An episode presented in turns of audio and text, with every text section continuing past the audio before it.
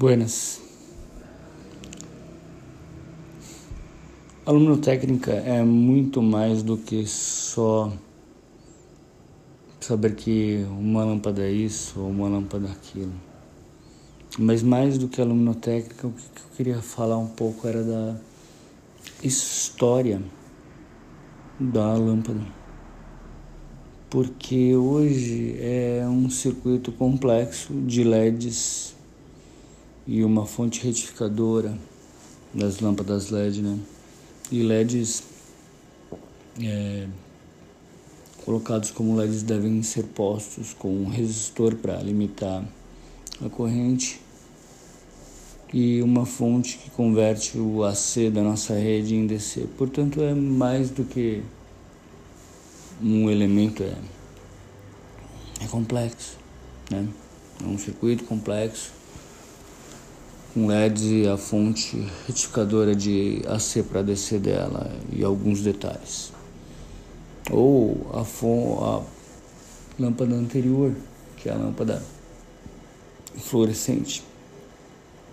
No caso das pequenininhas, a, a PL, porque é Fluorescent Light, mas também é uma lâmpada fluorescente, é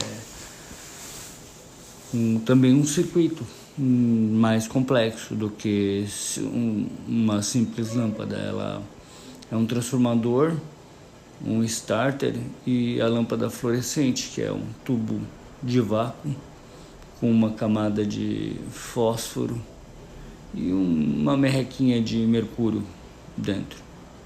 E isso fazia dela uma lâmpada ecologicamente não correta. O transformador podia ser um transformador eletrônico. Normalmente esses transformadores eletrônicos eram de baixa eficiência, alguma coisa como 50% de aproveitamento da, da energia. Mas eles podiam ser de alto rendimento também, transformadores de fato, é, coisas, é, fios enrolados em fios enrolados em carcaças metálicas para dar o acoplamento magnético.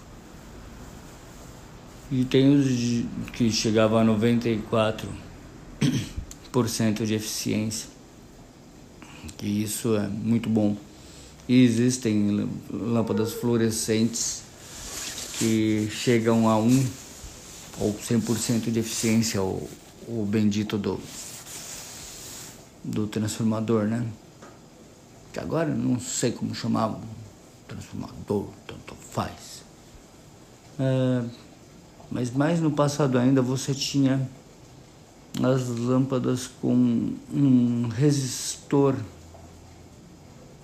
de tungstênio dentro de uma uma lâmpada, né? lâmpada dentro de um lugar onde põe-se argônio ou outro gás inerte para evitar que esse tungstênio é, oxidasse. E era só isso. Era dois eletrodos, tungstênio, tungstênio passando a corrente elétrica, a corrente elétrica provocando o efeito Joule pra cacete e efeito luminoso por incandescência. O negócio esquentava tanto, tanto, tanto que iluminava. É lógico, a eficiência era baixa, porque uma parte virava efeito Joule, virava calor. Mas essa parte de incandescência, o negócio esquentava, esquentava, esquentava, mas esquentava a ponto de iluminar. Se esquentasse demais, em demasia, o negócio pifava, né? o negócio abria como qualquer resistor, passou da potência que ele aguenta, ele, ele abre, ele cozinha, ele queima. Né? De fato, na verdade, essas lâmpadas elas só queimavam no, no start, né, no começo, quando você liga, porque aí você tem um enrush, um, uma corrente elevada, um pico de tensão e corrente que pode queimar antes das ditas de tungstênio, né? E nos laboratórios de lâmpadas, laboratórios não, né? Nas indústrias de lâmpadas tinham lâmpadas que conseguiam chegar uma vida útil muito grande. Mas o tungstênio não foi a primeira, o primeiro resistor que usaram.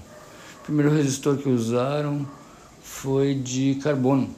Foi de carbono com algodão. Que não é o primeiro, na verdade, é o mais longevo. A lâmpada do Edison era feita de carbono. Carbono de um algodão queimado, carbonizado e depois passando por uma tensão é, direta, uma corrente direta, corrente contínua. E isso era o melhor que se tinha na época, porque as lâmpadas anteriores eram mais frágeis ainda. Elas não tinham a longevidade da lâmpada do Edison. Ele não inventou a lâmpada, ele fez a patente de uma lâmpada que era relativamente longeva, tinha uma vida útil razoável. Aí todo o resto eu não lembro, não lembro, eu já vi no Facebook, já vi em outros lugares, mas a lâmpada é anterior ao Thomas Alva Edison. Ele não inventou ela, ele fez a patente daquilo que eu estou dizendo aí. E é isso, né? Um, uma tolice como uma lâmpada elétrica também tem história. Né? Antes de ser elétrica, a lâmpada era lâmpada de candeeiro, era lâmpada é, acesa a óleo, era uma vela líquida, né? Você colocava o óleo, um pavio, e o pavio ia sugando esse óleo, esse combustível aos poucos, de modo que ia fazendo uma chama termolescente, mas é, visível, não como a chama, por exemplo, de, um, de uma espiriteira, que é uma chama quase invisível.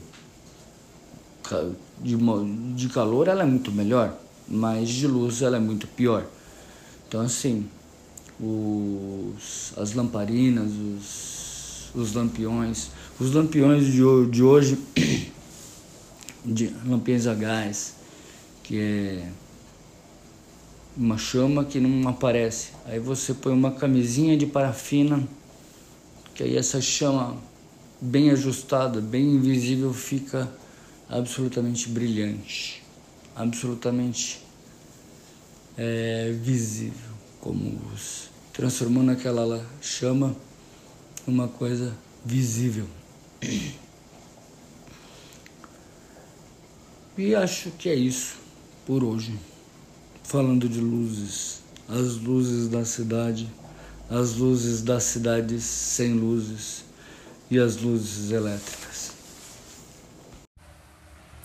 O nome do transformador que davam era reator para as luzes é, luzes fluorescentes.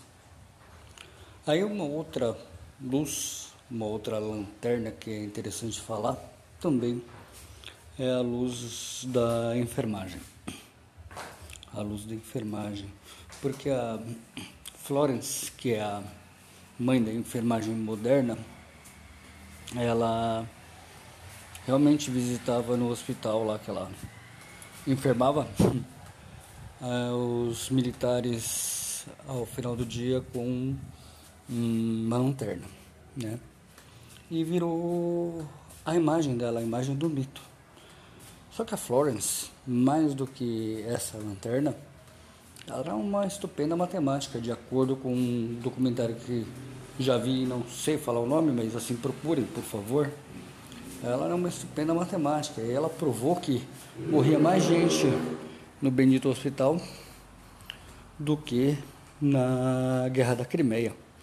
Os caras morriam de infecção, porque assim, era o cuidado sanitário era ridículo, era pouco. E ela fez um gráfico de barras muito específico, mostrando é, quantos morriam na guerra, quantos morriam no hospital, nananã, e um gráfico de barras, só que era um gráfico, de barras assim, em espiral, que era chamado de gráfico da rosa. Então assim, a luz da, da Flora Nightingale é mais do que a luz que ela iluminava a noite. Em estátuas sempre se vê a moça com aquela luz, né? A luz daquela lâmpada que não era elétrica, uma lâmpada provavelmente a, a vela. Mas a maior luz que ela deu realmente foi essa questão de mostrar que precisava de um sanitarismo melhor nos hospitais, porque realmente é um absurdo é, alguém, uma parte da população morrer mais no, dentro do hospital do que na guerra. Procurem o documentário, é bonito. E fora que ela era é, folgada, folgada, mas no sentido bom, porque é, na falta de acesso com a rainha para mostrar esses gráficos e fazer com que eles tivessem efetividade, ela usou de uma estratagema. Assim, a, a moça era foda.